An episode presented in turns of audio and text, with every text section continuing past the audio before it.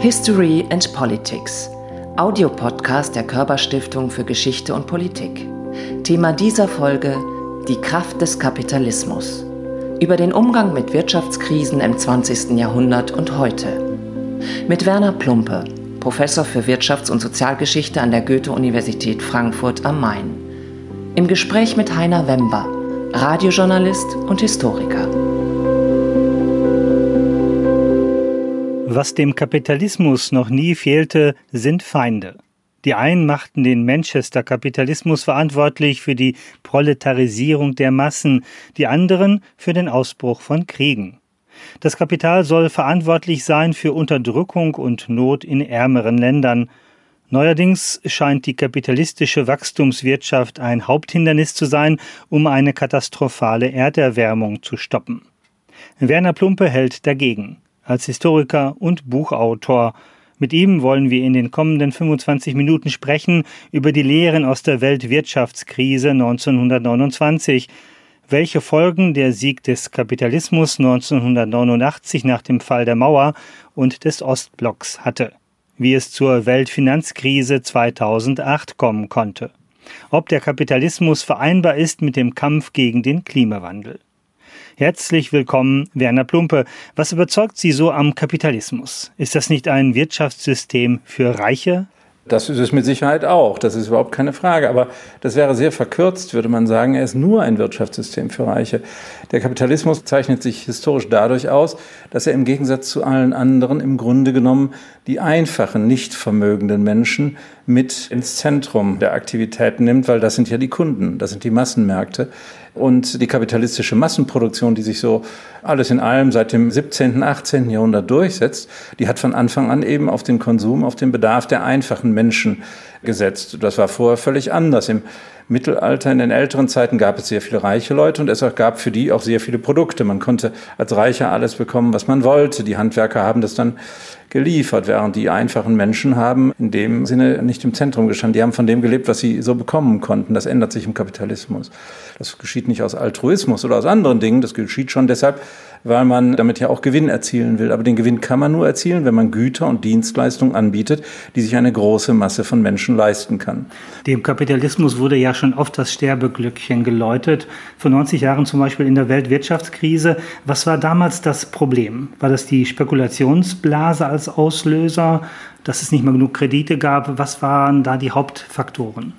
Die Weltwirtschaftskrise nach 1929, die in der Tat bis heute der wohl tiefste Einschnitt in der Geschichte der kapitalistischen Wirtschaft gewesen ist, der kann sich eben nur dem erschließen, der genau auf die Umstände guckt. Das war die Zeit nach dem Ersten Weltkrieg. Die Weltwirtschaft war durch den Ersten Weltkrieg schwer durcheinander gekommen. Die großen Nationen haben sich gegenseitig versucht zu benachteiligen. Man hat protektionistische Strukturen gehabt. Die Weltfinanzwirtschaft, die Schuldenwirtschaft, alles das hat nicht mehr funktioniert. Und in dieser Situation kommt es dann zu einer konjunkturellen Krise, die, wenn man so will, die gesamten strukturellen Probleme alle nochmal zusätzlich verschärft.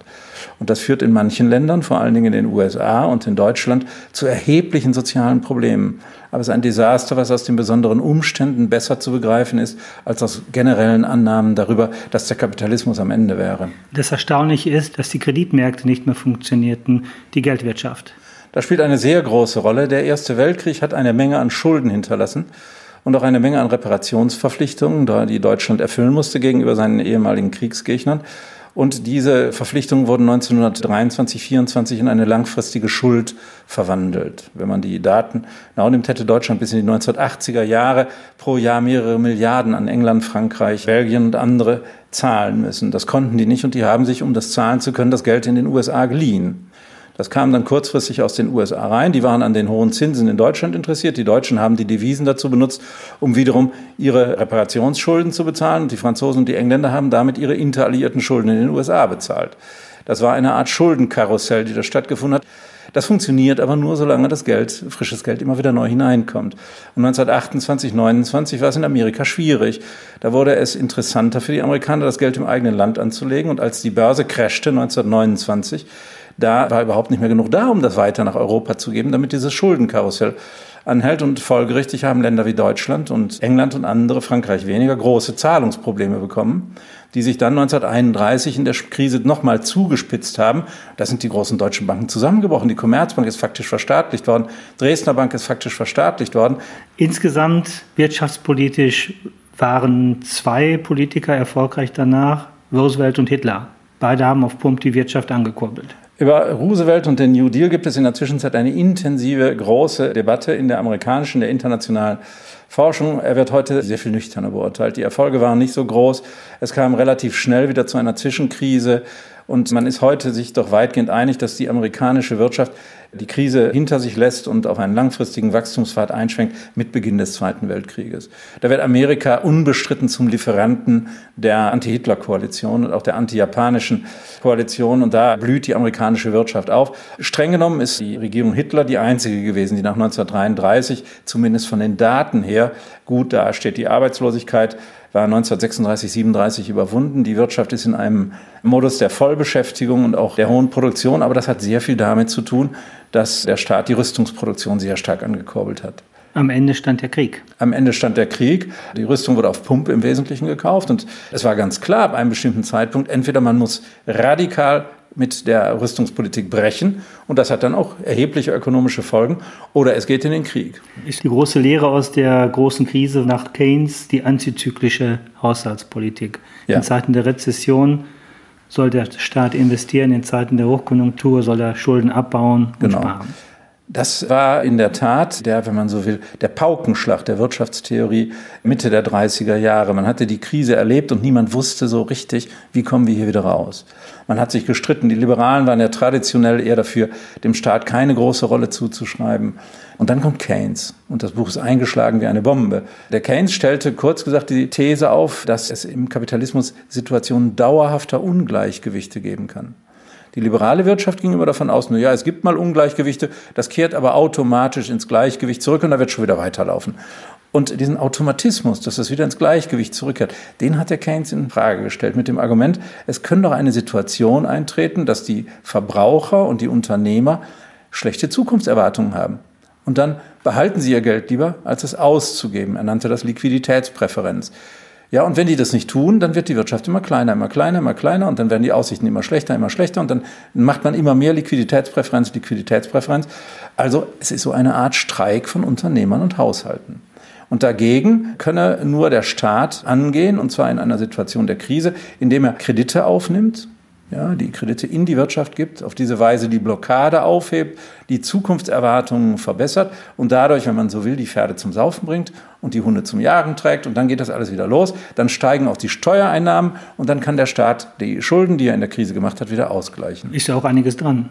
Seit der Nachkriegszeit war diese Vorstellung von Keynes eigentlich die konstituierende für das wirtschaftspolitische Denken überall.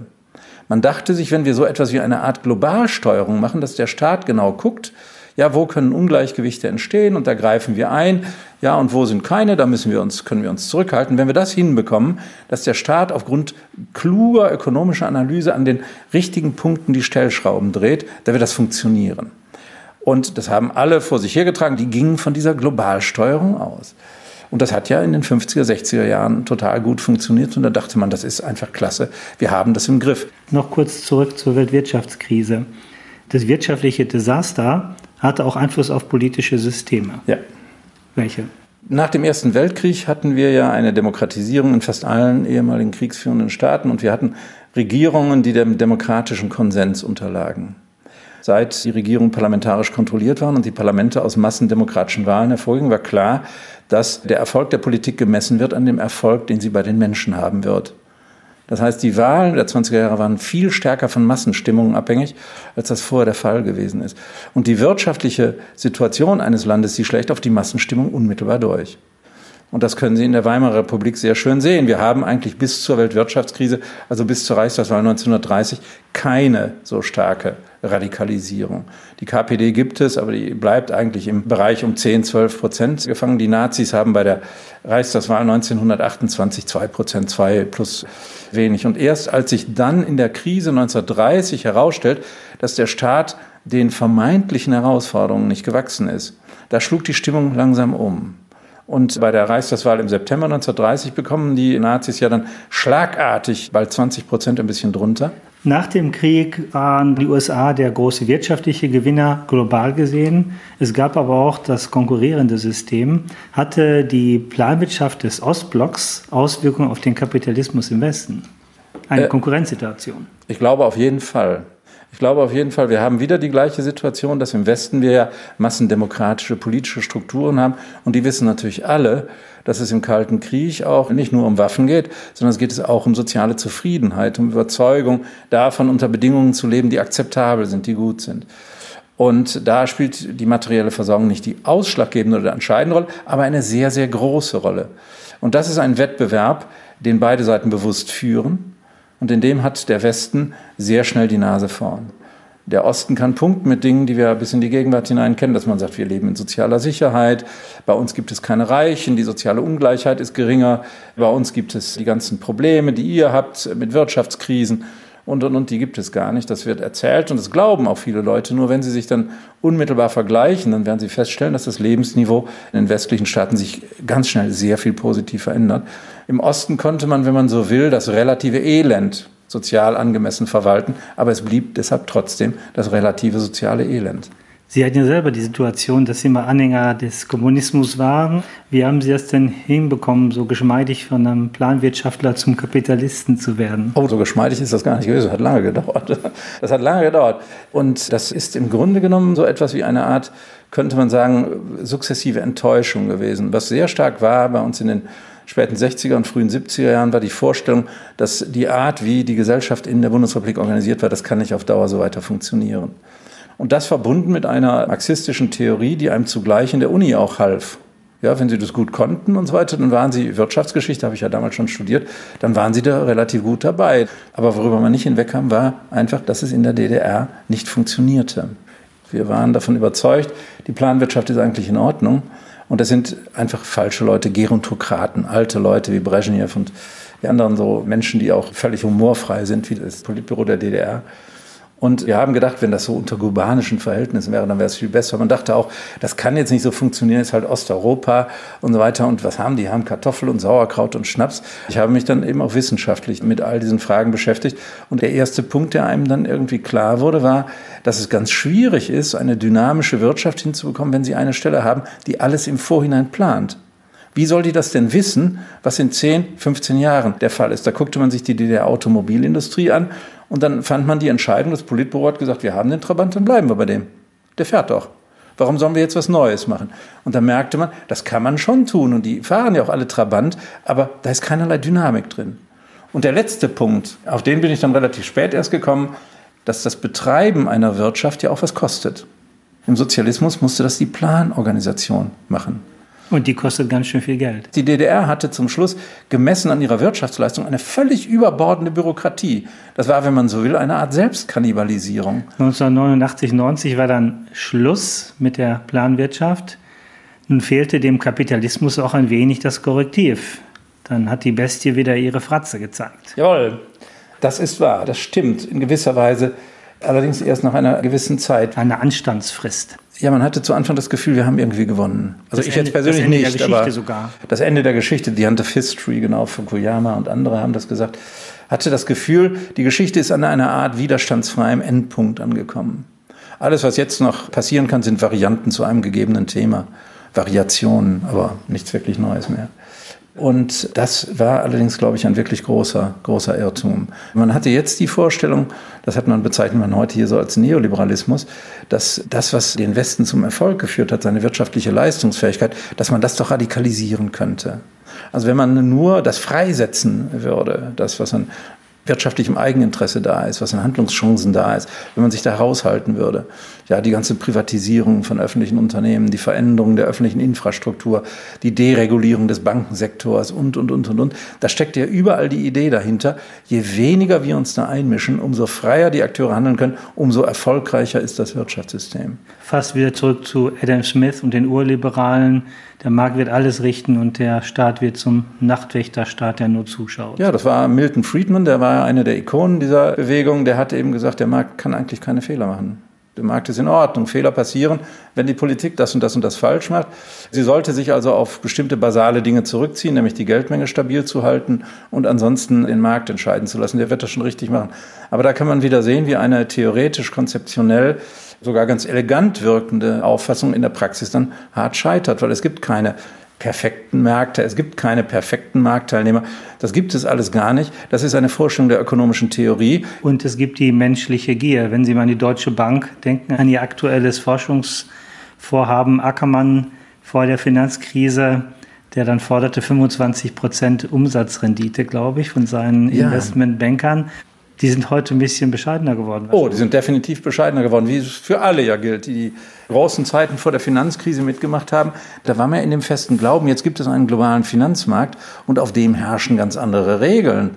Da können wir mit den traditionellen Regeln der deutschen sozialen Marktwirtschaft nicht mehr mitspielen. Hier bei uns, wir Schraubenfabrikanten und Autobauer und sonst irgendwas, wir sind irgendwie langweilig und wir wollen da raus, wir wollen da auch mitspielen. Gerade hier in Frankfurt, wo wir hier sitzen, und uns unterhalten, da hat das eine große Rolle gespielt. Man wollte in der Liga der finanzkapitalistischen Welt, wollte man vorne in der Champions League mit dabei sein. Insofern hat man gesetzliche Regeln aufgehoben und die Leute angereizt, Dinge zu tun, hat aber nicht damit gerechnet, dass das ist nun mal im Kapitalismus so, was hochgeht und boomt, das geht auch wieder runter.